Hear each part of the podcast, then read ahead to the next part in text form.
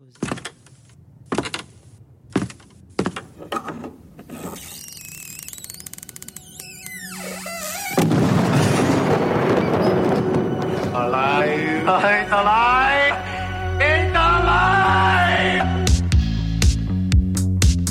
cabine des curiosités, Alexandre Berly sur la Tsugi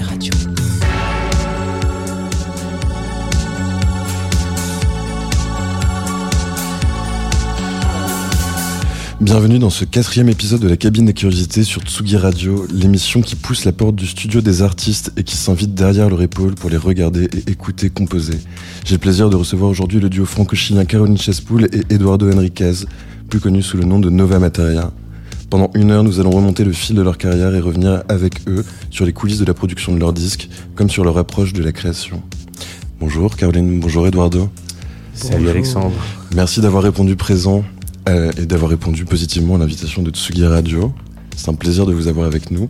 On... Je vais vous présenter succinctement pour les auditeurs qui ne vous connaîtraient pas. Vous vous êtes rencontrés sur, euh, sur les bancs de l'école et vous avez formé ensemble des premiers groupes comme La Meta Al Cielo et les Bolero Boys. Je m'excuse d'avance pour la prononciation. Très informé. Vous êtes parti au Chili en 94, vous avez fondé le groupe Panico avec lequel vous avez sorti entre 95 et 2012 non, pas moins de 7 albums et 15 EP notamment le premier Pornostar qui était sur EMI, et pour finir avec Kick sur Tiger Sushi en 2010 et Resonancia en 2012 sur Wezo Records. Et Desire, surtout. Et Desire. Merci, corrigez-moi, hein, j'essaie de faire mon travail. à la fin de Panico, et enfin, c'était entre 2012 et ouais. 2013. Vous avez, vous avez, ensuite fondé ensemble Nova Materia avec un premier EP Aparece en Sueños en 2015 sur Kill the DJ.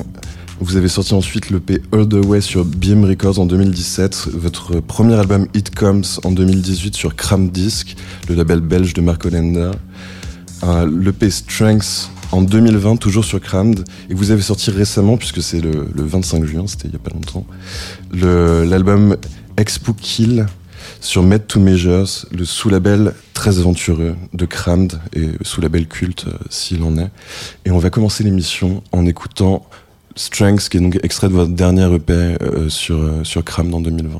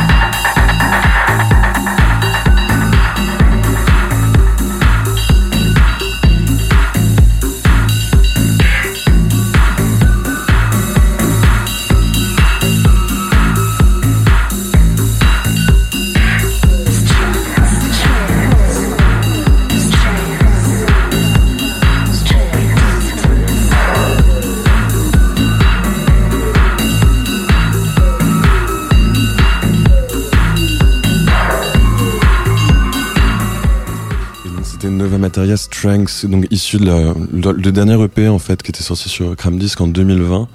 Ça, ça respire la danse, euh, ce morceau. Et donc, enfin, vous me disiez hors micro que vous l'aviez jamais joué en fait ce morceau? Bah non, on l'a jamais joué parce qu'en fait, on l'a sorti en plein confinement.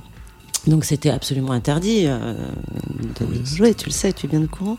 Donc on l'a vaguement fait en, de façon virtuelle, mais là on va en profiter effectivement euh, cet été pour euh, bah, pour, l'inaugurer, pour le faire exister. comment est-ce que vous avez vécu cette période? Parce que enfin, la, musique que vous produisez avec Nova, Nova Materia, hors le, le, le, disque qui vient de sortir, qui est tout à fait autre chose, enfin qui est de l'ambiance. Euh, il y a quand même un rapport très fort à la danse, euh, au, au, enfin l'électronique euh, de, oui, de, de danse, de, de, de, corps. Et comment vous l'avez vécu Est-ce que ça vous a frustré de ne pas pouvoir entendre la musique fort, d'accéder aux, salles de concert, aux clubs par rapport à... Moi j'ai envie de te dire que bon, on a été comme tout le monde pris, euh, pris de court par, par la situation. Ça a été un... donc euh, si on remonte au mois de mars dernier, donc pour le premier confinement, ça a été quand même un moment hallucinant. Euh, et je crois qu'on a tous partagé ce moment fou où tout s'est arrêté et, et puis et puis on est rentré dans cette longue longue et incertaine période où en fait le temps s'est distendu. on s'est retrouvé beaucoup chez nous, mais je t'avoue que sortait déjà de, deux ans de, non-stop, de concerts, etc. Et en fait, le fait de se retrouver euh, à faire à faire une pause, euh, ça n'a pas été vraiment euh, quelque chose de frustrant. Ça a été plutôt angoissant de, de, voir de voir qu'il n'y avait pas de projection possible en fait sur sur mhm. sur, sur, sur ce qu'on pouvait faire. Et et du coup, ça nous a aussi fait relativiser ce qu'on pouvait faire pendant pendant cette période. Je voudrais juste euh, nuancer un petit peu ce que tu as dit, parce que c'est vrai que, que, Nova Materia et même Panico sont des projets qui, qui abordent la musique euh, vraiment par la performance et euh, il y, a, y, a, un très fort rapport au corps et à, et à la scène et, et, et, à incarner une, une forme d'énergie. Mais en parallèle, on a toujours travaillé sur des, sur des projets dits expérimentaux mhm. ou, ou, transversaux, que ce soit avec Panico ou avec Nova Materia, pour, pour, pour pour être sur Nova Materia, euh, en 2014, on avait fait une, pièce radiophonique qui s'appelait Du point de vue des pierres avec euh, Tristan Garcia, un auteur français, un auteur et philosophe français. Et, euh, et puis on travaille aussi beaucoup sur des projets. on travaille avec des pièces de théâtre, on travaille avec l'image, le cinéma musique qu'on ne signe pas nécessairement euh, par le nom de Nova Materia. On, défend les signes sous le nom de Beta Pictoris, euh, défend les signes par euh, nos noms à tous les deux. Mais j'ai cherché, c'est même sur, enfin, je, vais beaucoup sur Discogs et même sur Discogs c'est pas c'est pas accessible comme Beta Pictoris ouais parce qu'en fait on a je, je, pense pas que si il y a deux trois deux trois disques qui ont été publiés sous ce nom-là de, de, de, gens qui ont fait des films avec nous et qui ont et qui ont sorti des BO mais mais euh, non, c'est plutôt. Nous, on aime bien avoir des noms différents pour, euh, pour, euh, pour, se différencier. Pour ne pas trop brouiller les pistes de nos interlocuteurs, en fait. C'est pour eux qu'on fait ça.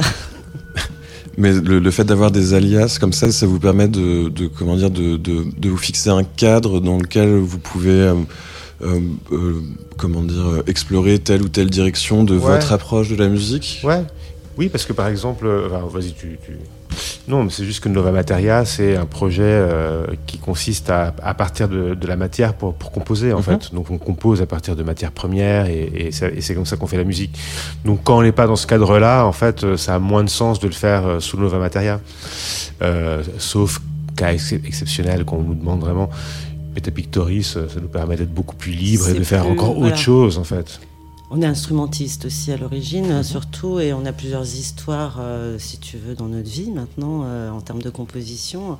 Donc, euh, c'est vrai que c'est, c'est devenu assez important pour nous de séparer, en fait, certaines identités, si on peut dire. Bien sûr. D'une part parce que du coup, pour, euh, non seulement pour le public, mais pour, aussi pour les gens avec qui on collabore, c'est ça, ça, plus clair. Hein. C'est-à-dire mm. que euh, on s'attend à une certaine musique quand on écoute Nova Materia, quand on écoute Beta Pictoris, et eh ben ça va être peut-être plus des archers ou, euh, ou de la guitare. Enfin voilà, donc du coup c'est essentiellement ça l'intention de séparer. C'est un, processus de clarification. Est-ce que c'est important pour vous aussi? De séparer les, de séparer les projets bah, J'ai envie de te dire que par exemple, euh, non, moi je préférerais que nous vivre dans un monde où on ne te demande pas de rentrer dans une case en fait. Et c'est très difficile parce que effectivement, hein. euh, c'est pas, oui, ça fait une période qui est assez longue, qui va peut-être évoluer vers d'autres choses, on verra. Tout est possible. Euh, donc voilà, Nova Materia, par exemple, pour en revenir par rapport à ce sujet-là, ce qui est intéressant dans cet album Expo Hill, c'est que justement je pense que là, enfin, on pense que la période est aussi propice à ce genre de, de pas de manifestation, mais de d'expression, c'est-à-dire d'accepter aussi que on est dans un moment qui est très particulier et où euh, il y a une perte de repères, probablement. Moi, j'aime beaucoup ça. Personnellement, ça ne m'a jamais fait peur. Je trouve que ce sont des moments qui sont propices pour créer en général qui sont libérés de pour tout justement sortir des cases. Euh. Sortir des cases. Euh, la partie économique étant désorganisée, ben, quelque part, ça peut être effectivement angoissant, mais c'est aussi très bien parce que ça veut dire qu'il faut enfin, réinventer des choses. Mhm. Donc moi, c'est quelque chose qui personnellement me convient tout à fait. Et pour rebondir sur Expo Hill, je pense que c'est un album que nous n'aurions pas pu faire en tant que Nova Materia dans le monde d'avant vous vous êtes senti libéré de, de ce carcan euh, de, du monde d'avant et ça vous a permis d'être plus aventureux? Bah, je, ne le formulerai pas comme ça, mais disons que euh, surtout en fait, euh, nous on est on est très sensible au, à ce qui se passe, à ce qui nous entoure, et tout simplement composer de la musique pour pour faire danser des gens, alors qu'il n'y avait aucune perspective et qu'il y a toujours pas vraiment de perspective de, de pouvoir euh, faire danser des gens dans, dans, dans les conditions euh, qui sont celles qu'on veut retrouver en fait. En fait ça n'avait pas de sens. Donc du coup euh, voilà nous on, c'est très personnel hein, mais on, a, on, a, senti qu'on avait autre chose à faire en fait.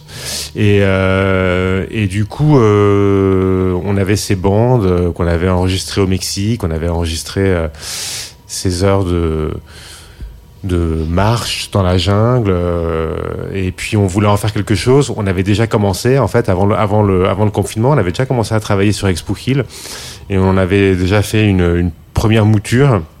Donc en fait c'était déjà là et euh, en fait, on a c'était pas censé être euh, vraiment un album. On savait pas ce qu'on allait en faire. C'était un, c'était une pièce qui durait 20 minutes euh, et qu'on pensait éditer de façon un peu alternative, quoi.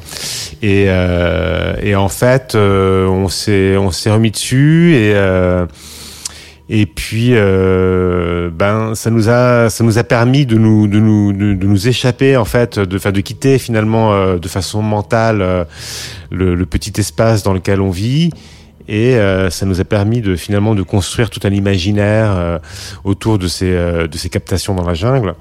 Et et puis au fur et à mesure c'est devenu finalement un album.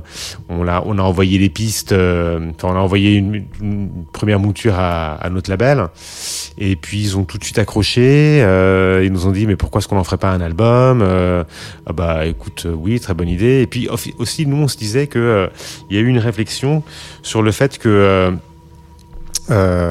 si euh, les concerts ne pouvaient pas revenir euh, dans leur forme qu'on connaît, nous, on n'avait pas envie de, de, se retrouver sur, sur scène à jouer la musique qu'on jouait pour des gens qui pouvaient danser justement et qui pouvaient s'exprimer par le corps. Et je trouve que c'est, enfin, il y a un truc qui marche pas si tu veux de te retrouver à faire de la musique hyper rythmée pour des gens qui sont assis, tu vois, et qui portent un masque. L'expérience marche pas. Et du coup, nous a semblé pertinent d'aller dans le sens finalement euh, de, de, de, de, la, de la situation et de la période, et finalement de proposer une, euh, un, un, concept de live que tu puisses finalement apprécier donc assis, puisque finalement les restrictions étaient celles-là, il faut être assis. Eh ben parfait. En fait, la musique, elle s'écoute. Et, et, et, au début, la musique, c'est il y a, y, a, y a le rythme, mais c'est aussi une écoute. Donc en fait, ça, ça a vraiment nourri euh, notre, euh, notre, notre rapport. Vous avez réussi à joindre finalement l'utile à l'agréable entre guillemets parce que ça vous a permis de vous évader, travailler sur quelque chose de complètement autre et en même temps de fitter avec les nouvelles exigences euh, des, des, salles et de la, enfin, et de la situation. Ouais. Bah, il y, a, y, a, ça, puis le temps passant, j'irai encore plus loin dans cette histoire-là, c'est-à-dire que faut pas oublier que maintenant ça fait un an et demi euh, que cette histoire a, a débuté.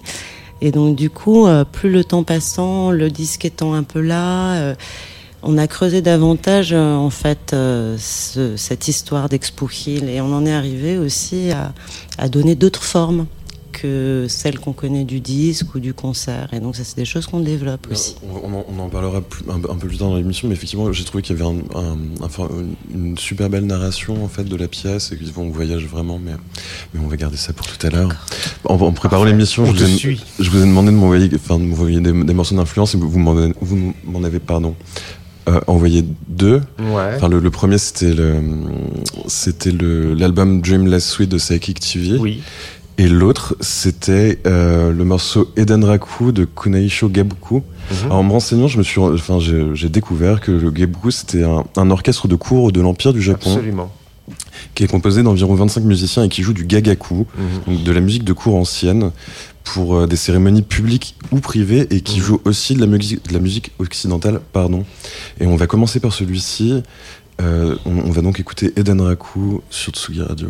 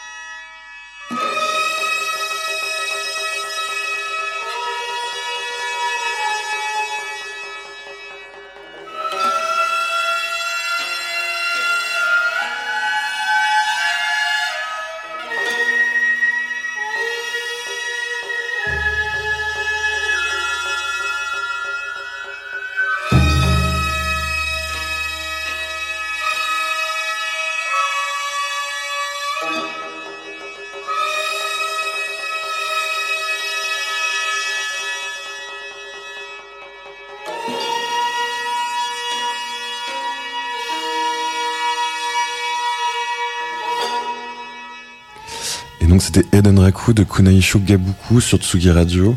Nous sommes avec Nova Materia dans la cabine de curiosité. Et donc ce morceau faisait fait, partie de vos influences et notamment de vos inspirations pour euh, Expo Kill, le disque qui vient de sortir. Ouais, je pense que ça fait. Enfin, c'est Là en particulier, c'est une musique qu'on écoute depuis euh, une vingtaine d'années, je pense, dans notre pas notre quotidien, mais quasi. Enfin, ça fait partie de notre espèce de mode de, vie. Ouais, un peu. Et c'est vrai que je pense qu'au moment, de façon assez inconsciente, hein, là, quand tu nous as posé la question de savoir ce qu'on pouvait, voilà, envoyer comme petit morceau qui résume un peu l'état d'esprit dans lequel on, peut être. Euh, on a pensé à ça parce qu'effectivement, euh, il y a un lien évident, je pense, avec Expo Hill, même en termes de sonorité et, par rapport à effectivement l'idée de, rentrer dans un état. Et, euh, mhm. Et je pense que le, projet Expo Hill, si on peut dire le projet, enfin l'idée d'Expo Hill, c'est aussi cette expérience de d'un seul coup euh, être à une époque très particulière et puis aussi euh, profiter de cette époque pour euh, rentrer dans des états bizarres. Enfin, tu vois, par exemple, Hill, le live, c'était un peu sous champignon quand tu sors. Et le fait que ce soit un disque que vous écoutiez depuis aussi longtemps, est-ce que vous arrivez à identifier comment ça vous influence ou dans quel état ça vous met Je sais pas, ce morceau, euh, il nous a influencé pour, pour, pour plein de morceaux qu'on a écrits, surtout pour le cinéma en fait. Euh, la ligne mélodique, le, le show qui est la, la, la, flûte qui est japonaise qui qu'on entend en, premier plan euh, mais aussi euh, ce côté ce côté presque de, de, de la procession euh, et, euh, et en fait quand, quand, quand on a fait Expo Hill euh, on a honnêtement pas pensé à ce morceau en le faisant mais c'est après en écoutant en fait tu dis ah mais en fait il y, a des consonances et effectivement c'est surtout quand tu nous as posé la question envoyez-moi de la musique qui vous influence ah putain c'est tellement dur qu'est-ce qu'on et en fait, euh, en fait, voilà, ce, morceau est sorti et puis et puis on l'a réécouté en disant mais c'est vrai que en fait, euh, ouais, il y a Expo Hill, ça vient de là quand même quoi. Tout comme, euh, tout comme aussi pour, Dreamless Suite des Psychic TV, qui, qui aussi, c'est peut-être un peu moins évident, et, mais, mais, pour moi, l'évidence est quand même là, dans le sens où c'est c'est un disque qui, qui, qui, qui, qui mélange les genres en fait c'est-à-dire qu'il y a de la musique mais il y a aussi euh, de, du bruit euh, de l'ambiance mm. euh, par, par moments ça devient industriel. Et du coup tu, tu, peux tu peux sortir un, morceau du disque et l'écouter mais quand tu l'écoutes dans sa globalité ça, ça, passe par, par plein de choses. Et voilà ça c'est intéressant je trouve les, les, les, les, les albums qui, qui t'emmènent comme ça par par plein de chemins. Justement, on est vient au deuxième, au deuxième morceau. Donc, j'ai dû prendre un extrait parce que malheureusement, on peut pas écouter l'album dans son intégralité. Mais euh, on va écouter, euh, on va écouter White Nights de Psychic TV, qui est donc le, le super groupe post-industriel britannique qui a été fondé en 81 par Genesis Peerage et euh, et Peter Sleazy Christopherson, donc ex Robin Grissel et Alex Ferguson d'Alternative TV. Et on écoute maintenant du coup White Nights sur Tsugi Radio. My life from me.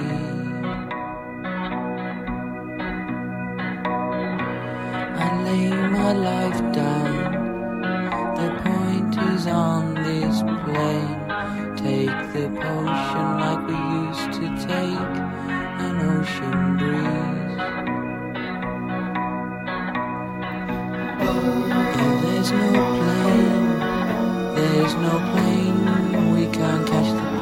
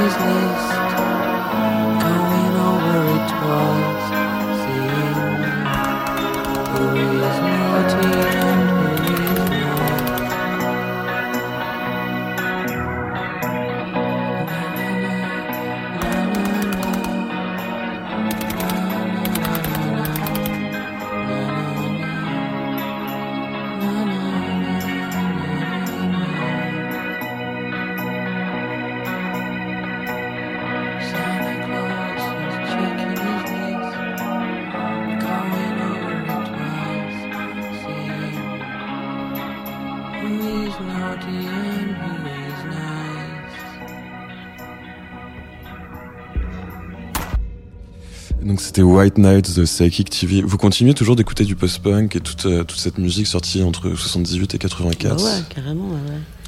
À fond. Ça, continue de, ça continue de vous influencer comme avant ou c'est plus une nostalgie euh, de, de l'époque? Ça fait partie de la vie. Enfin, je veux dire, euh, c'est des choses qu'on réécoute par, euh, par période. Tu sais, nous, on est très éclectique hein, maintenant. Ça va, plus le temps passe, plus ça s'ouvre dans tous les sens. Donc, en fait, euh, oui, on continue. euh, je sais pas si ça continue de nous influencer. Ça, c'est là, quoi. Enfin, comme plein d'autres choses, en fait. hein. Non, mais ce qui est intéressant avec le post-punk, c'est que c'est euh, dans, dans le mot post-punk, du coup, tu tellement divers, quoi. Il y a tellement de musique qui est hyper différente, euh, donc euh, ça c'est pas mal. Après, je t'avoue que que oui, on écoute euh, de la musique, plein de musiques hyper différentes. Et puis aussi, il y a des des périodes euh, assez assez longues où on n'écoute pas vraiment de musique non plus. hein. Enfin, quand on est vraiment dans dans l'autre musique, moi personnellement, j'ai pas euh, je ressens pas le besoin d'écouter la musique des autres quand je suis vraiment concentré sur sur un processus créatif et que et que et que je suis dans la qu'on est dans dans dans, dans ce qu'on est en train de faire. Vous pensez que le, le fait d'écouter la musique des autres en moment de création, ça peut corrompre vos idées?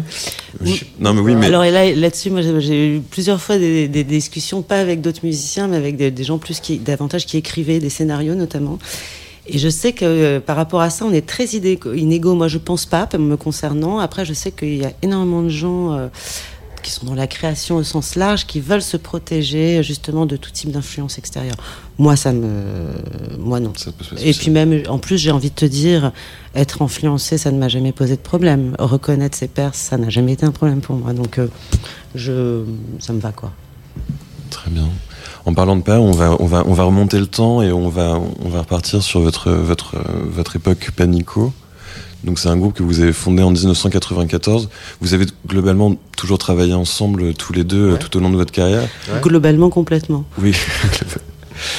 et euh, qu'est-ce qu'est-ce qui et il y a eu cette, cette étape de groupe, qui est quand même l'étape majeure de votre carrière parce que ça, ça a Ouais. duré. Une, étape très importante, 20 bah, 94 2012 hein, donc euh, vas-y, t'es bon en maths. quasi 18 ans. Mais, et- et que- comment est-ce que vous comment dire comment est-ce que vous avez abordé le fait d'être deux puis un groupe puis de nouveau deux Ah dans le- non, dans la question de euh, création se posait pas comme ça. Non, en fait, euh, tout est parti. euh, alors Panico, c'est pas, c'est parti. enfin, c'est un peu un hasard. En fait, on était, euh, on, s'est rencontrés à Paris, Caro et moi. On s'est connus par la musique. On a tout de suite fait de la musique ensemble. Et euh, Et en fait, euh, mes parents qui sont chiliens euh, et qui vivaient en France ont décidé de rentrer au Chili. Et du coup, on est parti les visiter. Et euh, moi, j'avais vécu au Chili quand j'étais un peu plus jeune, quel- quelques années euh, comme ça, euh, éparses. Mais euh, là, c'était la première fois que, que je revenais au Chili depuis euh, de longues années. Et euh, on y a été ensemble avec Caro et on a découvert, en fait, euh, une scène et, et un moment euh, qui était euh, qui était fou en fait. Ils- eux ils sortaient de 18 ans euh, de dictature et euh, il y avait un réveil, il y avait une fureur de vivre, il y avait euh, c'était vraiment un moment euh, un moment fou et c'est vrai qu'en revenant à Paris, euh, on sentait que il n'y avait pas la même ferveur si tu veux quoi. Et en fait, euh, on a décidé de, de, de ben, on a décidé de s'installer au Chili pour euh, une petite année en fait, euh, et avec l'idée de, de monter un groupe et de sortir un disque. Mais un peu comme ça, on s'est dit, ah, on va au Chili, on sort, on sort un disque, tu vois, et puis euh, voilà, et puis euh, on n'avait pas du tout l'intention de partir vivre au Chili. Et puis ça s'est soldé par presque huit ans. Mais euh, quand on est arrivé au Chili, euh, dès le début, on avait l'idée de, de former un groupe. Et euh, on est arrivé au mois de février euh, 1994 et au mois de mars, on avait déjà euh, les deux musiciens qui sont devenus ceux qui sont. euh, Il y en a un, des, un des deux musiciens qui nous a suivis jusqu'à la fin, Sébastien, mon cousin. Et, Batteur. Et euh, non, et ça a été fou. Et, et c'est marrant qu'on dernièrement, euh, on, on- on commence à nous poser beaucoup plus de questions sur toute cette euh, toute cette époque. Et, euh, et c'est fou parce que ça a été euh, ça a été une période bon, très importante pour nous, mais surtout une, une, une période hyper importante pour le, Chili, l'Amérique du Sud. Il s'est passé des choses dingues et en fait ça, ça ne se savait pas ici. Ça ne se savait pas en dehors de, de, de, de- de l'Amérique du Sud finalement. Et, euh, et nous, on revenait en France euh, tous les ans et, euh, on disait mais c'est génial ce qui se passe au Chili, vous vous rendez pas compte. Et mais ici, les, gens euh, s'en foutaient. Ici, tout, tout le monde est un peu dans sa vie et, les choses suivent leur cours. Et euh, et, euh, en fait, on a eu la chance. Donc, on a fait, on est, arrivé en 94. On a sorti un, petit EP euh, qu'on a autoproduit. Et donc, c'était ce qu'on voulait faire. Et il se trouve que euh, c'est tombé entre les mains. Enfin, en fait, on a été signé euh, sur IMI euh, quelques mois plus tard. En fait, on nous a proposé un contrat sur IMI. Et on a dit, mais c'est fou ce truc. On quoi. a multinational. Et euh, du coup, euh, en fait, euh, on a enregistré Pornostar euh, avec IMI et le groupe est devenu énorme. On a fait, mais c'était la lue on avait des fans euh, partout, on jouait dans des trucs de dingue. Et, euh, et, et, et donc ça, ça, ça a été une vraie école en fait. C'est-à-dire qu'en fait, on se retrouvait à 23 ans à, à être arrêté dans la rue par des gens, on signait des autographes, on allait dans, les- on faisait des télés. on était scandaleux en plus parce qu'on était tout le temps défoncé. Donc on prenait de l'acide pour aller faire des émissions de télévision.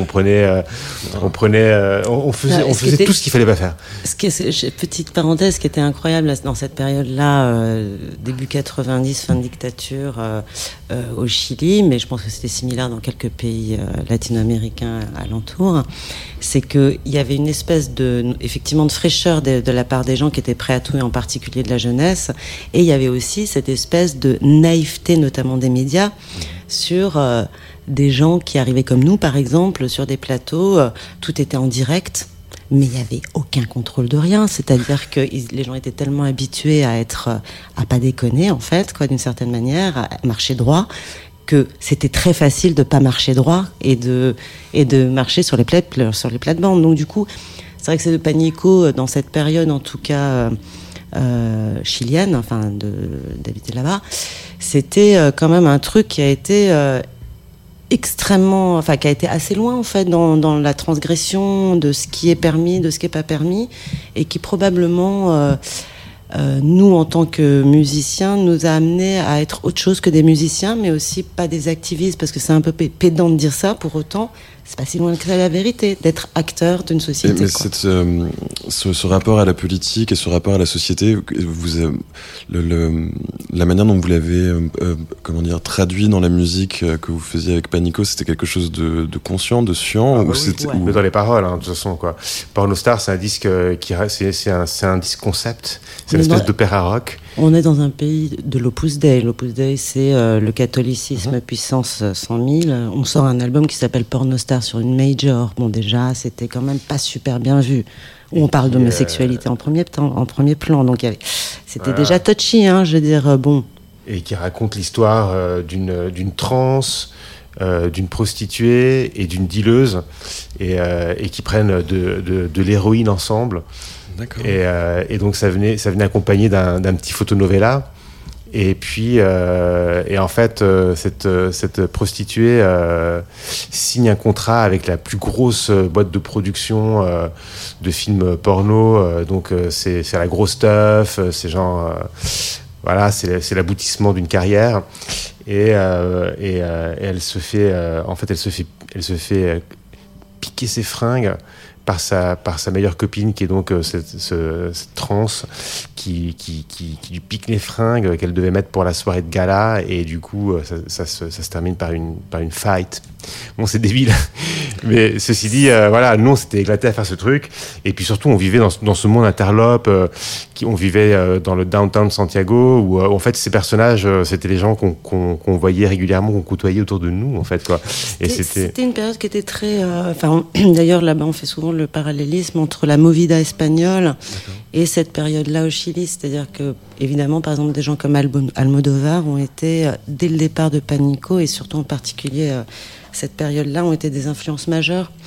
Donc, euh, c'est vrai qu'on retrouve aussi euh, cette espèce de euh, folie, on va dire. Et, et- et comment cette folie elle se traduisait en studio quand, euh, quand vous composiez les morceaux?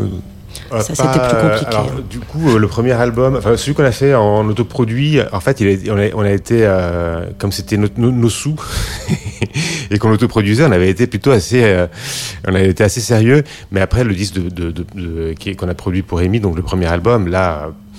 Là, ça a été, euh, je, me souviens plus trop en fait, pour être tout à fait honnête. Mais c'était, compliqué. On a, et, euh, et euh, mais ceci dit, le disque est sorti, ça a vraiment bien marché. Mais après, on s'est fait virer du label, ceci dit. Et c'est là qu'on a monté notre label, Combo Discos, quoi.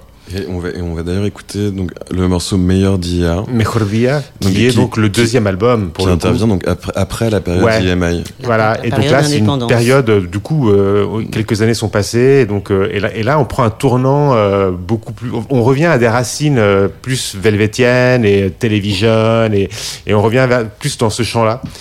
Moi j'avais trouvé un côté stéréolab à ce morceau. Et Stereolab, Ah voilà, il y a. bah, mais par contre, c'était vraiment le début de Stereolab pour le coup. Parce que là, on, était en- on devait être en 95 quand on l'a enregistré, c'est sorti en 96 ou en 97. je sais plus. 97, j'ai j'ai trouvé. 97 peut-être. ouais. Je sais c'est plus.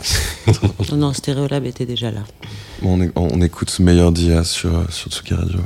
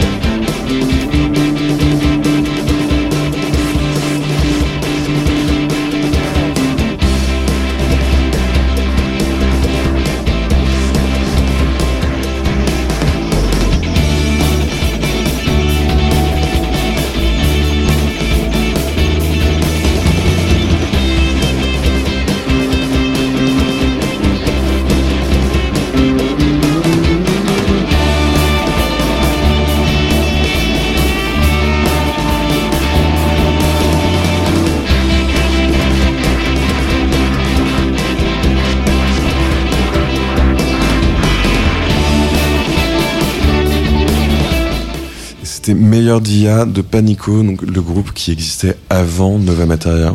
Et donc, pour revenir sur Nova Materia, le, le projet qui vous occupe aujourd'hui, vous l'avez fondé en 2015. Ouais. Qu'est- Qu'est-ce qui a été l'élément déclencheur en fait de la, de la fondation du groupe, Bah, de ce nouveau projet Alors, le- le- la jeunesse de Nova Materia, en fait, à la fin, de- on a arrêté Panico euh, euh, suite à un long métrage, en fait, qu'on a filmé avec Panico, qui se passe déroulé dans le désert d'Atacama, donc au Chili toujours, euh, dans le nord du désert, enfin dans le nord du Chili, désert d'Atacama.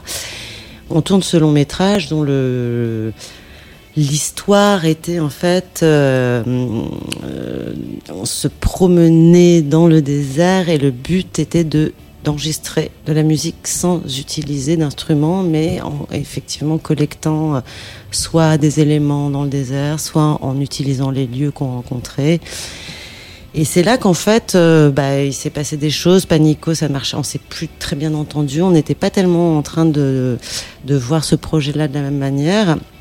Il y a eu une espèce de scission euh, comme ça, euh, où moi et Eduardo, on s'est. Par contre, euh, on, on était complètement fascinés par l'idée de travailler effectivement dans des conditions comme ça extérieures au studio, justement, puisqu'on parlait de studio, euh, en extérieur, et d'utiliser aussi ce qui nous entourait.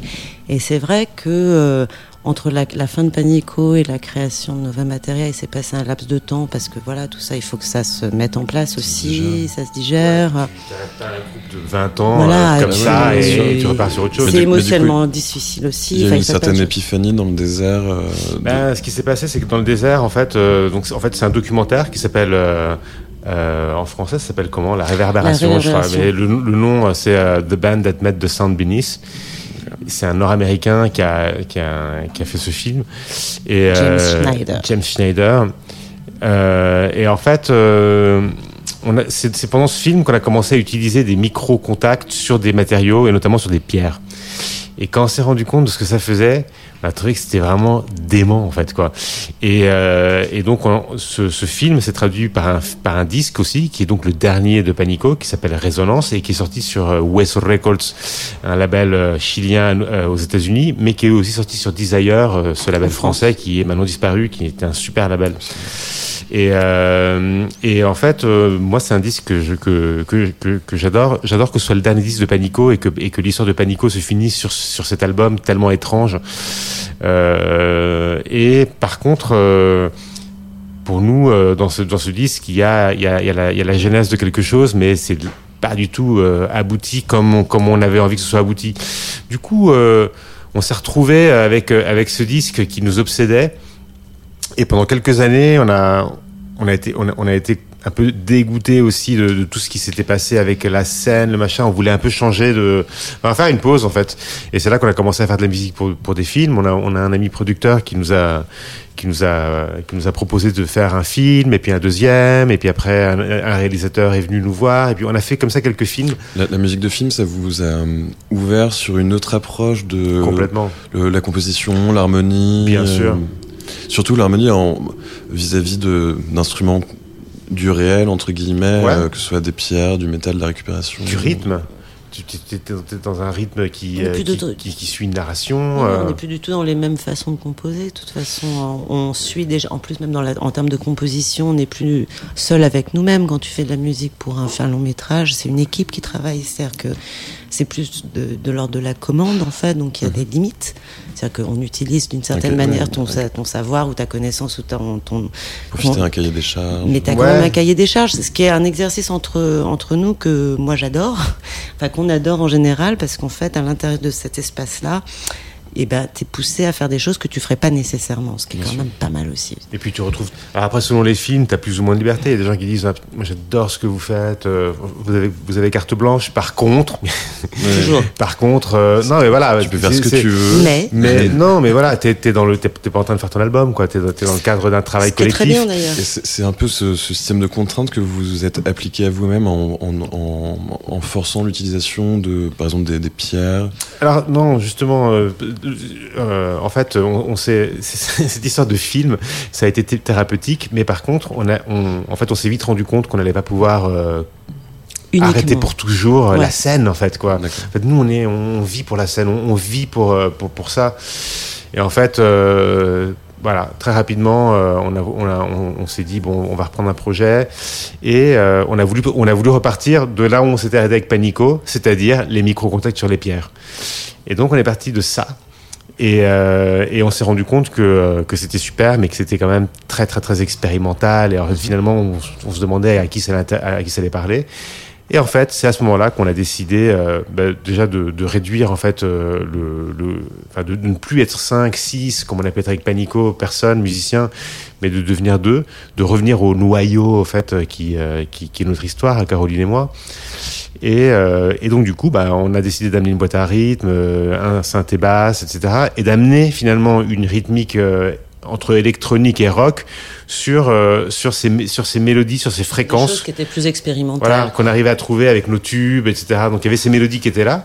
Donc après, il, fi- il suffisait Un juste. cercle euh, rythmique euh, pour amener voilà. de l'énergie. en voilà, et fait. C'est comme ça qu'est née la conjonction de l'organique et de l'électronique. En comme fait. ça. Bah, c'est ce qui nous a semblé euh, ouais, le plus évident. Et puis après, à ça s'ajoute effectivement le fait de détourner des instruments classiques, comme Eduardo utilise par exemple la, La guitare. la La guitare, guitare allongée, mais de percussive. façon percussive. Il, trava- il, tape- il l'utilise plus comme une percussion. Donc voilà, à partir, à partir du moment où on a compris qu'en fait, on pouvait amener cette espèce d'utilisation de la matière, des matières, euh, et en, en- le rendre en fait euh, palpable pour un public plus large, on a compris qu'on avait touché un truc qui était forcément euh, d'un seul coup plus intéressant Et pour pouvoir le partager. Et après, voilà. Après, on- les noms. On va écouter, on va écouter le premier morceau de votre premier EP qui est sorti Ah. en 2015 sur Kill the DJ. Donc, Sueños, qui a été produit par, euh, par Chloé. Et donc sorti sur, le- sur Kill the DJ, le label qu'elle a créé avec Yvan Smag, Adam Love, Fanny Corral et Stéphanie Fichard sur Absolument. Tsugi Radio.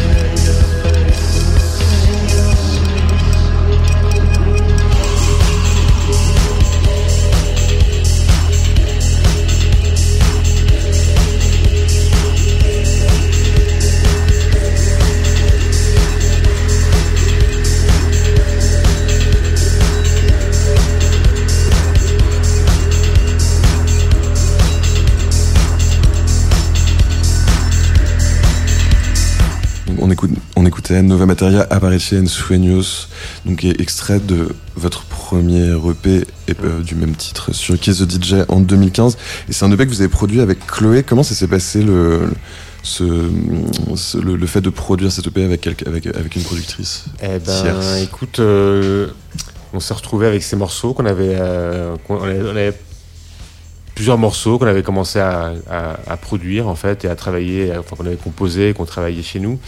Mais euh, comme ça avait pris une tournure assez électronique finalement, on, on a eu envie de, de- de le travailler avec quelqu'un qui serait, euh, qui, qui viendrait de de ce courant. Et, euh, et en fait, on a immédiatement pensé à Chloé parce que euh, on s'était croisés dans le passé avec Panico. On avait, on avait souvent partagé des, des, des, des concerts. En fait, euh, nous on jouait, elle était en DJ euh, et Fanny Corral a même été euh, l'agent de Panico à une époque quand Panico était revenu en France. Et, euh, et du coup, bah, naturellement, on l'a appelé et, euh, et on lui a proposé de, de, de venir euh, travailler avec nous sur, ce, sur ces morceaux. Ça s'est fait, ça s'est fait comme ça. Et comment est-ce que vous, où est-ce que vous placez le curseur entre vos idées, vos envies et le fait de les confronter à un producteur extérieur au projet qui vient pour Ça finaliser s'est- Ça euh, s'est plus fait sur l'édite en fait. Elle, elle, a, Ouais. elle, a, elle, a, elle, a, elle, a, elle a amené quelques, quelques éléments percussifs que- qu'on n'avait pas mis. Et puis euh, un peu sur l'édite des choses, euh, tu vois, euh, Parce- que vous semblait moins évident en fait. Parce que vous composez, quand, enfin quand vous composez, quand vous écrivez les morceaux, en fait vous, vous réalisez des jams ou Ouais. vous avez des idées déjà préconçues de motifs. ça, ça dépend des disques, mais pour celui-là, c'était. Pour on- celui-ci, ouais, on a travaillé. Tout en direct, donc quoi. pour celui-ci, on a travaillé en fait euh, en direct et après, euh, on, a, on, on répétait plusieurs fois les morceaux, on enregistrait et après on éditait. Donc du coup, nous, on arrive avec des, avec un pré-edit, comme on dit. Et, euh, et à partir de là, on envoyait à Chloé, qui effectivement, en termes d'ajout, euh, a ramené en revanche des cuts, des moments comme ça précis. euh, donc une forme de relecture, notamment sur la rythmique, on peut dire et a et du coup qu'il a amené effectivement un petit peu plus ailleurs de là où il était au départ. Ouais, le, le, le- beat de batterie, euh, le pied était droit, complètement droit. Puis Chloé a, a, a mis quelques doubles pieds par moment, tu vois. euh, elle a mis quelques trucs comme ça qui, qui, qui, qui sont, euh, qui sont des détails intéressants, en fait, et qui, euh, et qui font que le, que le morceau, euh, bah, il, il, était devenu plus catchy, en fait, quoi. C'est c'est- c'est quelque chose que vous vous vous êtes approprié, ce genre de de- de- d'approche, de, cutter, de, de, de, de modifier a posteriori? Enfin, j'ai envie de te dire que c'est ça c'est quand tu travailles avec un producteur ou une productrice euh, dans le dans le rock par exemple nous on l'a on l'a pratiqué euh, avec Panico plusieurs fois. Euh, si tu veux, y a, j'ai envie de te dire que quand dans ta prime jeunesse, en général, tu as envie de rien lâcher et que tout contrôler, en fait, en termes de composition. Et à un moment donné, moi je sais que c'est exactement comme le sujet de fa- composer pour le cinéma. C'est-à-dire que quand tu acceptes aussi que quelqu'un euh, relise ce que tu as fait, en général, tu peux que y gagner parce que, enfin, sauf, sauf si tu as des goûts diamétralement opposés et que tu pars dans une direction que c'est pas possible. Mais globalement, si tu veux, c'est savoir aussi lâcher prise. Donc moi, pour moi, c'est ça en fait, travailler. euh, travailler avec un producteur, ça peut être aussi un gourou qui s'installe sur un canapé et qui dit ouais c'est bien ou non regarde va chercher ce truc là tu vois ça Ouais, veut tout sûr. dire en fait un producteur Ça dépend, ça dépend ce que tu fais. c'est, très très large comme euh, comme, Oui, euh, il y a- comme il y a- dénomination Il y a un côté un peu euh, oblique stratégie parfois où ça peut être juste un, un mot euh, lâché. Ouais, ouais, ça, ça- ça dépend de la personnalité du producteur. On a travaillé avec beaucoup de producteurs dans notre vie, mais dans, le- dans le cadre de la musique électronique, en fait, euh, pour nous, le truc des cuts et des machins, c'est pas, c'est pas, c'est pas important, en fait, quoi. Enfin, tu vois, en fait, ce qui est important, c'est, euh, comment, euh, que, que- que- quels sont les, enfin, comment est fait le morceau, en fait, euh, et, et ça, c'est le truc qui, qui, qui nous, intéresse, en fait, euh, où, où- où- vont les mélodies quand il y en a, euh,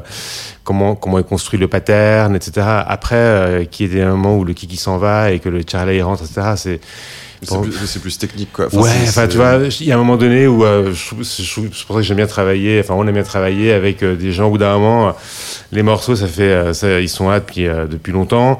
Et puis euh, on les passe à des gens qui vont dire ah bah regarde, on va couper le kick ici. Et puis là, genre bah ouais, ça marche. c'est une façon de se défaire aussi parce que toi quand tu composes quelque chose que tu le joues plusieurs enfin que tu le joues sur une longue période, à un moment donné, le morceau, il est comme il est, il peut plus bouger, il peut plus avancer, quoi. Donc, euh, alors que ça, ça, peut toujours avancer. Donc, c'est l'intérêt de travailler avec quelqu'un qu'on appelle aujourd'hui un producteur, mais qui pourrait avoir aussi un autre nom, qui est en fait quelqu'un qui te, qui relie en fait ton travail, quoi. Ça, ça peut aussi être le travail du mixeur. D'ailleurs, c'est souvent, c'est souvent le cas. Euh, par exemple, on a souvent euh, quand on a travaillé avec euh, avec euh, Chloé ou avec euh, Cricor, euh, en fait. Chloé, elle, a édité et en même temps on mixait. Parce on, on faisait ça, on a fait ça en studio plusieurs fois et en fait on faisait ça en mixant en fait. Mais mais nous, euh, on, a une approche de musicien, en fait, de la musique. Donc, en fait, ce qui nous intéresse, nous, c'est de, capter une énergie, d'avoir notre set allumé, tout connecté, euh, tout connecté à la, à l'ordinateur. Et pam, euh, on, on enregistre, on joue le morceau en direct avec les erreurs qu'il peut avoir, etc. Parce qu'en fait, nous, on aime les erreurs qui, ça, ça amène des trucs. Et après, tout ce qui va être plus euh, de l'ordre du découpage, etc., ça, ça nous intéresse vachement, en fait. Après, euh, on, est, on ne sort jamais quelque chose qu'on n'aime pas. C'est-à-dire qu'en fait, euh, quelqu'un qui va t'amener en fait des, euh, des, des, petits trucs euh, rythmiques que qu'on n'aime pas, ça, ça, ne marche pas. Donc on sait exactement euh, ce qu'on n'aime pas. Des fois, on est ouvert à des propositions et ça peut être, ça peut être chouette. Mais, euh, mais l'essence du morceau est toujours là en fait. On va faire un saut dans le temps et on va, on va passer sur, euh, sur Neuf Power, donc un extrait de, de votre premier album, mm -hmm. finalement, mm -hmm. euh, qui est sorti en, en 2018 sur Cram Disc, le, le, label de Mark Hollander. Comment ça s'est passé, le, le, la transition d'un label indépendant vers un, un autre label indépendant. Un autre label indépendant, mais qui avec une histoire beaucoup plus euh, ancienne et ancrée dans la musique euh, moderne, on va dire? Tu veux parler, Caro euh, Oui, ça s'est très bien passé. Mais c est, c est, non, mais c est, bah, écoute, on s'est rencontrés, à, on s'est rencontrés à Bruxelles un peu par hasard, par, par l'intermédiaire d'un ami belge, ami belge qui, euh, qui organise des soirées là-bas et qui, et qui nous a fait jouer plusieurs fois. Et euh, il nous a présenté à Marc Hollander. Et, euh, et Marc Hollander, c'est quelqu'un qu'on connaît pas personnellement, mais son label qu'on connaît depuis toujours. Enfin, moi, quand j'étais adolescent, j'écoutais les disques de Made to Measure. Euh, J'avais John Lurie, euh, les Minimal Compact, Tuxedo Moon. Moon enfin, voilà, moi, j'écoutais de la musique de ce label on toute était, ma vie. Puis après, il y a eu Konono. Bien, hein. il y a eu Konono bien plus tard, tu vois. Je, je, je crois même que, enfin, euh, c'est pas que je crois, je le sais. En 2003, euh, j'ai dû lui envoyer les démos de Panico euh, de ce qu'on allait faire pour Subliminal Kill. Voilà. Il y a, je veux dire, c'est toujours un label qui a été un peu. Euh, ouais, ouais. c'est, tu vois, j'ai jamais pensé qu'on travaillerait un jour avec Ramedis. Une référence. Mais c'était, c'est comme Beggars Banquet, 4AD. Euh... Est-ce que, ça, est-ce que ça a eu un impact sur votre, euh, votre approche, de l'approche de l'écriture, de la production ou... Pas vraiment, mais plutôt c'est les, les, conversations avec Marc qui sont très riches et qui, et qui nourrissent, euh, qui, nourrissent ton, qui, qui, nourrissent ta réflexion en fait. C'est très rare de trouver un label euh, qui est. C'est un peu terrible de dire ça, mais bon, c'est. C'est de trouver des gens qui, en fait, euh, où il y a une vraie direction artistique. Mm -hmm. Et ça, c'est vrai que, euh, comme tu l'as noté, c'est un label qui a 40 ans, je crois, d'existence. Donc, ouais, un ouais, label indépendant très ancien. C'est assez historique. Et du coup, il euh, bah, y a quand même un contenu, si tu veux, quand tu as des discussions avec Marc Hollander, effectivement, euh, c'est pas de la gnognotte, quoi. C'est quelqu'un qui a de la consistance, donc on peut vraiment discuter de sujets en termes de créativité, euh, mais non seulement d'un point de vue musical, mais aussi de direction, comment est-ce qu'on peut développer ça, qu'est-ce qui serait pertinent? Euh, et puis aussi bien, si tu veux, c'est un aller-retour aussi. Hein, C'est-à-dire que c'est des gens qui sont aussi dans l'écoute. Enfin, sinon, ça, cette relation ne pourrait pas exister telle qu'elle existe. Donc c'est très confortable en fait de travailler chez Cram Disc. Et c'est vrai que par exemple, euh, bon là on parle de It Comes, mais euh, si tu veux par rapport à, à Expo Hill, je pense que c'est eux qui quelque part qui nous ont on, ils écoutent ils ont écouté cet album qui n'en était pas un mais c'est eux qui quand même à un moment donné nous ont dit mais en fait pourquoi on le sortirait pas en album? Voilà. Donc c'est des gens qui sont quand même dans des qui sont qui, qui sont qui prennent des risques qui c'est quand même un label indépendant donc euh, qui est pas c'est pas qu'il n'y a pas énormément de fonds si tu veux mais qui est dans une dynamique un peu old school, mais qui est très, très, très, euh, très viable aujourd'hui, quoi. Ouais, et puis très ouvert, c'est ça qui est, qui génial, en fait, quoi, là. Et, euh, qui aussi euh, nous a apporté quelque chose que, je valorise beaucoup, c'est-à-dire qu'il c'est le premier label qui nous a donné une place dans certaines choses. C'est-à-dire que par exemple là, ils sortent, euh, ils sortent Expo euh, Sur Made to dans, Measure. dans, dans la collection Made to Measure, qui est euh, la série, une série de compositeurs en fait, et, et du coup, ils te donnent implicitement cette place de compositeur euh, au sein, au sein de compositeurs vraiment très importants pour nous, qui Ouais, sont, qui sont dans l'histoire. Et, euh, et, le, et le fait, euh, bah voilà, ça, ça, ça, ça, ça, ça pose des choses en fait. Tout comme euh, sur It Comes, en fait. Pareil, il y a plein de choses. En fait, il nous a dit non, mais ça c'est vous en fait. C'est vous qui, c'est vous qui le faites. Il faut, faut, que ce soit écrit en fait. Et donc, il, il nous a donné aussi cette, euh, cette reconnaissance qui est que qu'on qu'on t'as pas forcément en fait tu sais quand t'es musicien et surtout avec le parcours que nous on a où en fait euh, on a toujours été euh, ici là-bas euh, toujours euh, indépendant pas indépendant en train de faire des choses mais toujours en train de faire des albums très différents aussi et assez éclectiques. Finalement les gens ne savent pas vraiment où te situer euh, et puis avec des histoires et en fait j'a- j'adore le fait de collaborer avec avec quelqu'un qui a une vision de la musique une vision sur tout ce qui s'est passé depuis euh, la fin des années 60 euh, jusqu'à aujourd'hui et qui est toujours aussi pertinent. C'est-à-dire qu'il va aller signer ni Loxica et euh, il va aller signer, euh, voilà. des, des, des, des, des choses plus traditionnelles. Enfin, c'est quelqu'un qui est, qui est, enfin, c'est quelqu'un, c'est une équipe. C'est pas que Marc Hollander. C'est une équipe que c'est très rare en fait des labels comme ça. Je pense qu'en France, à part Antinote, il n'y en a aucun qui pourrait se rapprocher d'un label comme comme Kramet Disc. Et puis c'est des gens euh, avec qui quand, tu- quand tu parles avec eux, ce qui, ce qui est important c'est le contenu quoi. C'est pas euh, comment tu vas faire le marketing en fait quoi. Putain, je peux te dire que nous on s'est retrouvés avec tellement de gens à parler de tu vois de, de projets et en fait euh, et en fait finalement euh, ce que ce que tu es en train de dire c'est pas très important en fait c'est comment C'est comment tu c'est quoi le marketing quoi Ouais. c'est quoi c'est quoi le positionnement c'est C'est sûr, c'est- c'est c'est un luxe aujourd'hui. euh. Ouais. Et en fait, euh, et en fait, ça, ça pour, pour, pour des gens, euh, pour, pour nous, ça, ça, ça c'est c'est une vraie valeur. C'est une vraie valeur en fait. Et c'est des gens. Encore avant de donner à cette interview, on était en, en train de parler avec Marc Hollander. Et à chaque fois, euh, c'est des conversations nourries, intéressantes, qui, qui vont bien au-delà de la musique et, euh, et qui et qui, euh, Qui vous inspire. et qui nous inspire énormément. Et, qui, et, et aujourd'hui, euh, Marc Hollander, euh, nous, Expo Hill, on l'aurait fait quoi quoi qu'il arrive, mais par contre, on l'aurait probablement fait plus pas court, on l'aurait sorti de Ouais, façon vous, digitale. vous disiez que c'était un format de 20 minutes avant. Ouais, Oui, et puis surtout, je sais pas si on aurait fait un album, on aurait peut-être fait, euh, tu vois, comme on Une a fait du point ça. de vue des pierres, on aurait peut-être proposé pour une émission radiophonique euh, bizarre euh, ou un, un autre format, tu vois, où, Parce que- ce serait, peut-être parti ailleurs, en fait, tout Voilà. simplement, quoi. Et puis on se dit, bon ça intéresse personne ce truc, tu vois, bon. Et non, et Marc te dit, là il y a un truc, voilà, ça fait 20 minutes, travaillez-en une version qui fait 40 minutes, allez-y quoi. A- Avant de parler d'Expo Kill, on va écouter Nove Power, donc Ah oui. De, Power, bien de sûr. l'album It Comes, qui est sorti en 2018 sur Cram Disc, sur Tsugi Radio.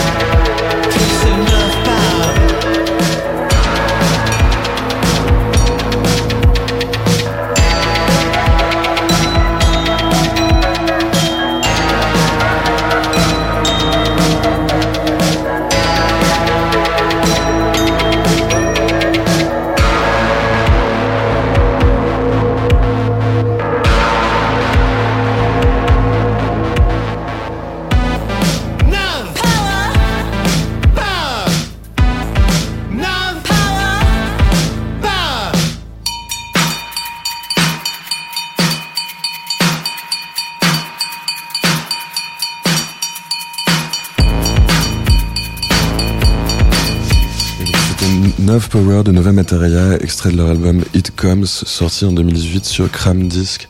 Et donc le, le, disque qui est sorti euh, le 25 juin dernier, Expo-Kill, c'est totalement autre chose, comme on disait au fur et à mesure de l'émission. C'est une plage ambiante euh, qui dure 40 minutes et qui sort aussi sur Cram Disc. Le fait de proposer quelque chose de différent comme ça, c'était... Euh, comment dire vis-à-vis du label ils étaient tout à fait ok avec le fait d'avoir quelque chose de très énergétique très dansant. Après on a parlé de la période on a parlé du contexte mais le, le comment dire enfin vous aviez carte vous avez il vous laisse carte blanche dans Ah vos ouais. propositions? Ils nous laissent carte blanche et comme on te disait tout à l'heure, c'est un label qui est très éclectique et en fait ils sont toujours à l'écoute de, de- des artistes et, euh, et de ce que les artistes ont envie de faire aussi. Et, euh, et ça nous ramène au, à- au début de notre conversation, c'est-à-dire qu'on s'est retrouvé dans, une, dans un moment où on- n'avait pas envie, euh, on n'a pas senti que, que c'était pertinent de produire de la musique Mhm. pour danser alors que personne ne pouvait danser.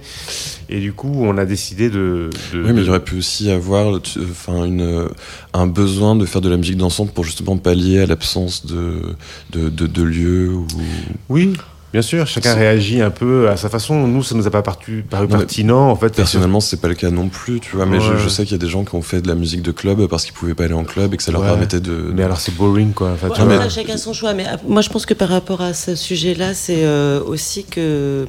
Je, trouve que c'est- enfin, on- je pense qu'on a senti aussi que c'était une opportunité de Bien sûr. faire cet album, si tu veux, qui était quand même quelque chose de latent. Qui, au départ, on savait pas si ça allait être un album ou autre, mais en tout cas, de profiter de ce moment où c'était possible pour de sortir quelque chose qui soit euh, peut-être un peu expérimental, peut-être qui nous amène dans des directions qui sont un petit peu pas que de la musique, mais autre chose aussi. Donc, euh, qui peut faire évoluer vers euh, d'autres univers que la pure musique. Donc, euh, choisir ce projet qui. Enfin, on en a parlé comme ça avec Marc, si tu veux, c'est-à-dire de se dire ce moment où c'est interdit de se retrouver, de danser, de machin truc. Soyons positifs et prenons le bon côté de tout ça, c'est-à-dire plutôt que de, de se dire, bah, je vais vivre cet enfermement et cette privation parce que ça a quand même été ça. Essayé d'ouvrir. Est-ce euh, que Proposer euh, en fait, faire une est-ce proposition. que, est-ce que je, je reste là-dessus et je me laisse, à- et je me laisse euh, victimiser d'une certaine manière par la euh, situation. par la situation, ou est-ce que je lutte contre cette situation et je propose quelque chose qui va qui va qui peut aussi être une forme de liberté. Donc je pense que c'est un, un peu une démarche qu'on a eu qu'on a eu par rapport à à Expo Hill, indépendamment du contenu d'Expo Hill, si tu veux, mais dans, dans notre Et tête le procédé du field recording, c'est quelque chose que vous pratiquez pour euh, votre plaisir personnel ou vous, le pratiquez euh, en vue de. Non, en fait, euh, on a, acheté des micros binauraux il y a quelques années, euh, qui sont des, petits micros qui ressemblent à des oreillettes. On les met, on les met, on met un micro par oreille. Les gens ont l'impression que tu écoutes ton iPod.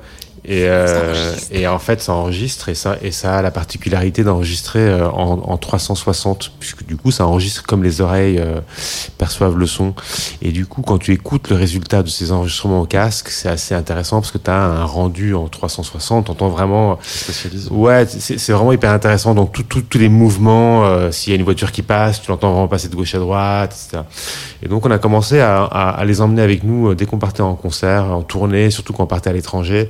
On les emmenait. Et puis, euh, en fait, à chaque fois qu'on à chaque fois, quand c'est possible, mais c'est souvent possible, qu'on part euh, dans des pays comme ça loin, on se prend toujours euh, quelques jours en off et pour, on loue une voiture et on, se- baladait et on a et on a enregistré comme ça plein de sons. Et, donc on avait une, petite collection de sons, mais la démarche au début pour Expo Hill, ça a été de d'aller vraiment dans le Mex- au Mexique, il a été enregistré au Mexique.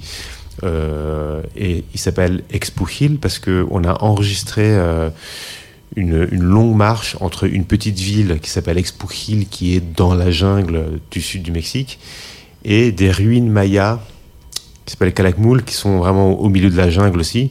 Et en fait, pour accéder à ces ruines qui sont, qui sont euh, très difficiles d'accès, la seule façon d'y aller, c'est de passer une nuit à Expo Hill et tu pars le lendemain matin tôt et tu, et tu accèdes aux ruines. Et en fait, on a trouvé que c'était ah, c'était dément ce truc. Et en fait, on a enregistré le, tout, tout, tout, tout, tout le voyage. sans, sans savoir ce qu'on allait en faire en fait après. Mais on l'a enregistré. Et, euh, et, ces bandes, on les a ramenées à Paris. Et en même temps, on a aussi enregistré des choses au Chili à l'époque de la Révolution, dont on s'est servi pour faire euh, Strengths. Strengths. On avait enregistré des, des, manifestants en train de taper avec des pierres sur, euh, sur, sur, sur, un mur en métal d'un immeuble. Et en fait, on s'est amusé à, à, On a commencé par ralentir les bandes avec justement des CDJ qui ont la particularité, la particularité de pouvoir ralentir beaucoup la bande, en fait, quoi comme on aurait pu faire avec des bandes, tu vois, des bandes magnétiques, euh, numériques, enfin magnétiques. magnétiques. Et, euh, et, en fait, en ralentissant les bandes de la, manif de, la révolution au Chili et en ralentissant les bandes de la, de la jungle au Mexique, on s'est rendu compte qu'en fait, euh, quand tu arrives à, des, certaines proportions euh, assez élevées de, ralentissement, bah en fait, l'un et l'autre se confondent. C'est-à-dire qu'en fait, euh, les, sons sont très distancés les uns des autres. Et du coup, tu te rends compte que la vie, la, vie est faite de la même essence partout. Que tu sois dans la jungle ou au milieu d'une manifestation, c'est quand même la même essence. Et, en fait, ça, c'est extrêmement curieux et extrêmement étrange. Donc du coup, ça, ça a été un point de départ pour nous. On a trouvé que c'était, euh, il y avait, un, truc très, très magique, très, et puis plus que magique, très fort.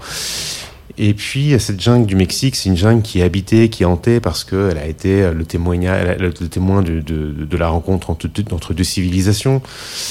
C'est aussi l'histoire de Caroline et moi, euh, la rencontre entre l'Amérique du Sud et, et, l'Europe. Et cette jungle qui est habitée, en fait, quand tu commences à ralentir ces sons, en fait, tous les sons qui sont très aigus, les insectes, les oiseaux, en fait, euh, ils sont, tu les retrouves dans des fréquences basses. Du coup, tu vois, les insectes deviennent des choses qui ressemblent plus à des insectes, c'est autre chose.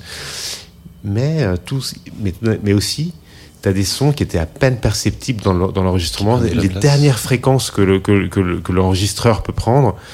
Et quand tu les fais, euh, quand tu ralentis la, la, le pitch, eh ben, ces fréquences, elles apparaissent. Et en fait, tu as toutes ces fréquences fantômes en fait, qui, euh, qui, qui d'un coup apparaissent et qui, viennent, et, et qui sont là. Et, euh, et une donc, sorte de révélateur en fait. Exactement. Imagine, imagine-toi euh, en train de révéler une image, tu vois, argentique, et euh, avec des fantômes. Et donc c'est pour ça qu'on a fait la pochette de l'album avec ces fantômes. Euh, c'est nous, c'est nous, tout nus, mais qui, qui sortent. verrait si on ralentissait un peu le temps. Qui, qui sortent d'une forêt.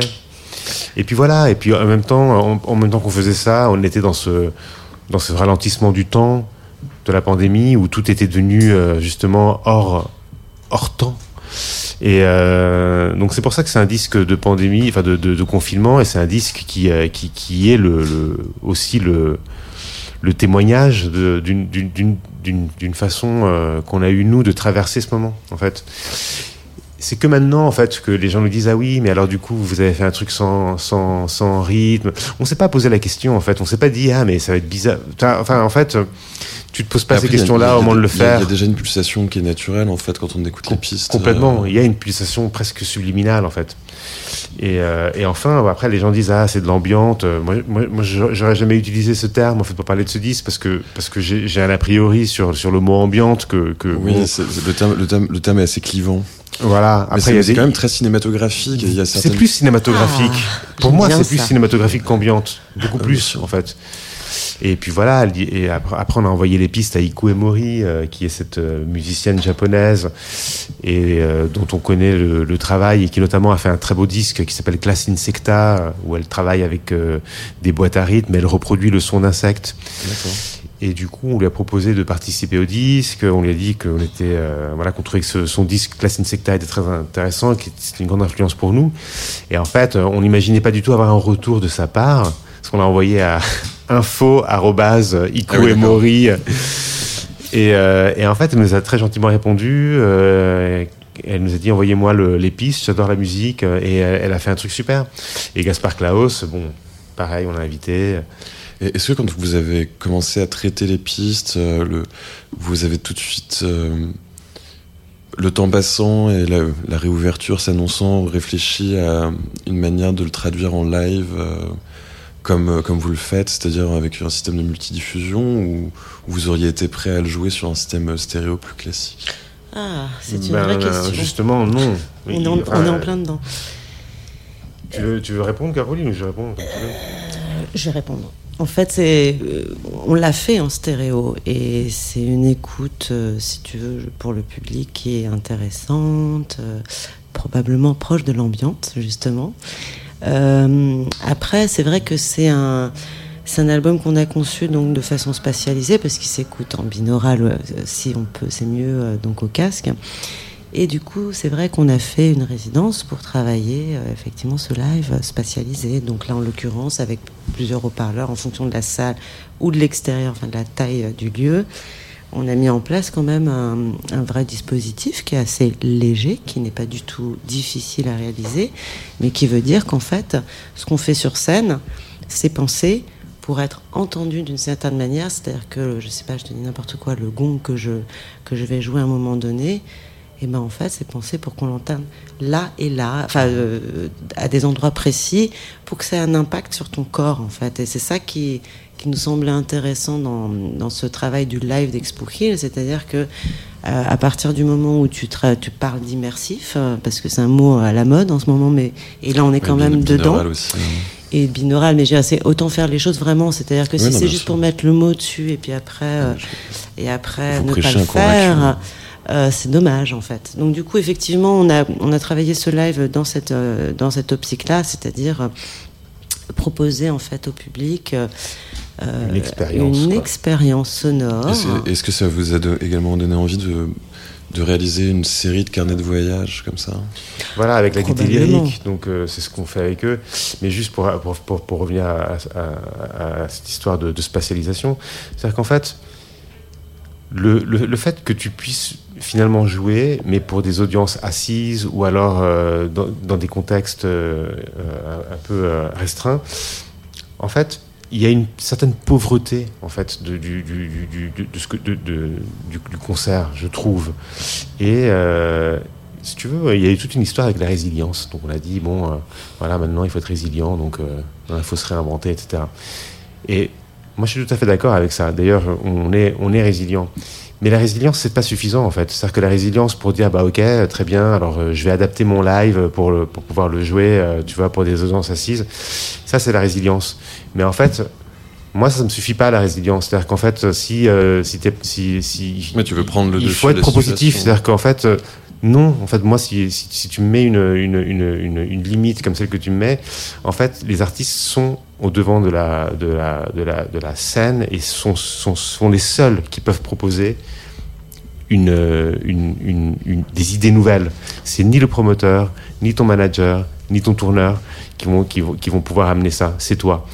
Mais c'est le principe de la contrainte. C'est comme si vous aviez décidé de réaliser un album sans basse. euh, Enfin, sauf que là, c'était, sauf que là, la contrainte, elle était complètement extérieure Ou au choix du film, groupe. ou euh. Et, et donc c'est pour ça qu'on a voulu que ce, ce- ce live, ce soit en fait une expérience sonore pour les gens qui vont le vivre. Et c'est pour ça que la spatialisation, c'est hyper important. Ouais. C'est-à-dire que si tu l'écoutes en stéréo, ok, mais c'est quand tu l'écoutes en spatialisé Que ça donne que, spa- que le truc se passe en fait, parce qu'il y a en fait un- des techniques de psychoacoustique et que euh, les sons en fait euh, ils ont un impact puissant sur le corps et, et sur, et sur euh, et, et c'est des vibrations en fait et que ça et, que pas, ça c'est pas un caprice, c'est- réfléchi en Ouais, fait. c'est ça qui est. Non mais je- on est un peu remonté parce que c'est très difficile euh, de, de faire comprendre Mais non, mais ça en fait. vous- mais c'est pas c'est pas un délire, c'est juste que ça ça doit exister Ah comme ça. et que donc j'invite les gens à Vous venir vivre convaincu, l'expérience parce que c'est un truc qui est qui qui qui est dément en fait. Mais il est temps pour les auditeurs de mettre leur casque pour écouter le, le radio edit Exactement. puisqu'on on va l'écouter maintenant sur Tsugi Radio.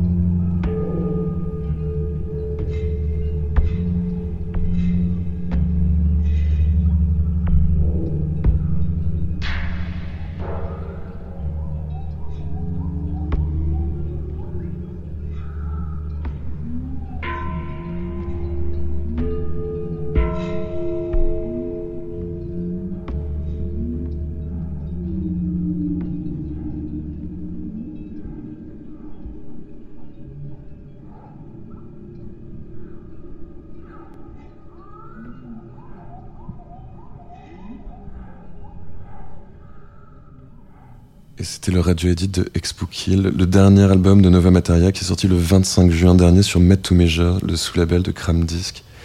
Merci beaucoup Caroline et Eduardo. À toi. Il est, Merci, Il est Alexandre. temps de refermer la porte de la cabine de curiosité. Et euh, je vais juste rappeler vos derniers disques. Donc le Pex Trunks qui est sorti en 2020 sur Cram Disc et donc le disque Expo Kill qui est sorti le 25 juin dernier. Vous êtes sur la route cet été et jusqu'à la rentrée et jusqu'à même cet hiver. On pourra vous retrouver le 37 juillet au festival Multipiste au château de Nexon, le 1er août également au même endroit.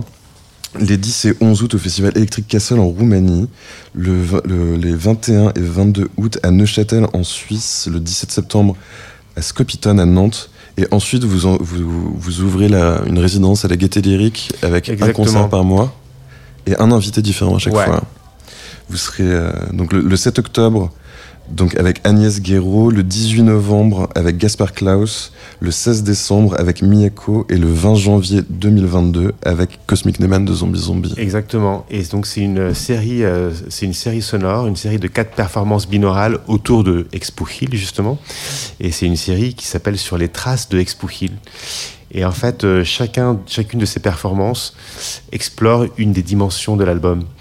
Et donc avec Agnès Guéraud, on va travailler plutôt sur un texte et sur euh, une performance sur- axée sur la voix. Avec euh, Gaspard Klaus, ça va être euh, plutôt une, performance instrumentale sur l'étrangeté et on va partir plus sur les ocarinas et sur les, et sur les violoncelles. Avec Miyako, on va vraiment étudier la jungle et partir sur les sons d'insectes et de bruits de jungle.